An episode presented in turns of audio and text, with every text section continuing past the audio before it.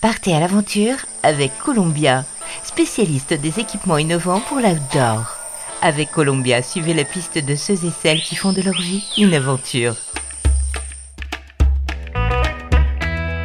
Hola les évadés, aujourd'hui eh bien, je vous propose de remonter le temps. Nous partons en l'an 1325 à la rencontre d'Ibn Battuta, considéré comme le plus grand aventurier de tous les temps. Né le 24 février 1304 à Tanger, Ibn Battuta est un véritable explorateur. Il a parcouru près de 140 000 km en 30 ans, de 1325 à 1349, de Tombouctou au sud en passant par la Volga au nord. Il ira à la découverte des îles Maldives, fera même un saut jusqu'à Ceylan, puis partira pour le Bengale ou encore la Chine. Alexandre Pierquet du Voyageur Édition s'est intéressé de très très près à cette odyssée hors du commun pour sortir un livre et un livre audio sur Ibn Battuta. Bonjour Alexandre. Bonjour Philippe. Quand on parle forcément d'aventurier historique, on pense euh, bien sûr à Marco Polo, mais pas forcément à Ibn Battuta. Pourquoi?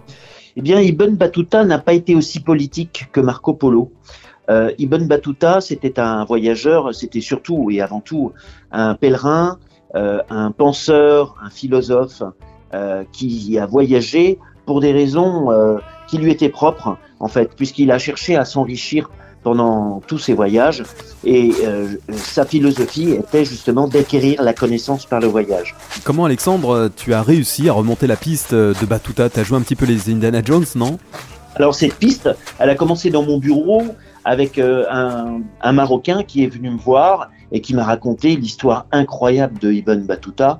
Et j'ai été tellement piqué au vif par cette, par cette histoire et par le fait qu'il ne soit pas connu euh, que je me suis intéressé à sa vie.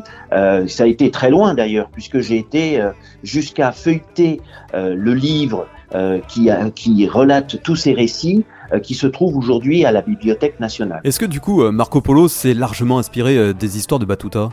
Alors c'est difficile de dire que euh, c'était un plagiat. Ce qu'on peut dire, c'est que euh, Marco Polo euh, raconte des histoires qu'il enjolive.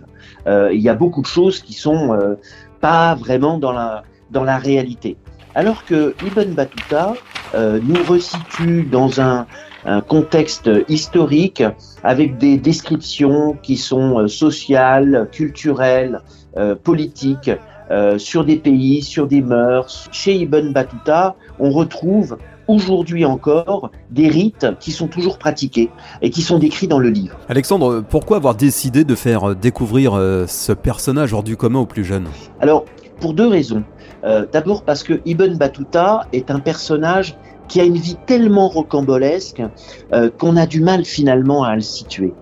Euh, donc euh, le livre que j'ai voulu faire à destination des enfants, il a deux réflexions. La première, c'est d'expliquer la religion telle qu'elle doit se pratiquer aujourd'hui, c'est-à-dire comme l'a fait Battuta, c'est un, islam de tolérance, euh, c'est un islam de bienveillance dans une pratique religieuse qui nous est propre. Et la deuxième, euh, eh bien, parce que euh, Ibn Battuta, euh, avec la vie qu'il a eue, euh, il a été juge, il a été ambassadeur, il a été guerrier, il a été pionnier, puisqu'il a même été, été à, la, à la conquête d'une mine d'or jusqu'à Tombouctou en Afrique. Eh bien, je trouve que chaque enfant peut se retrouver dans Ibn Battuta.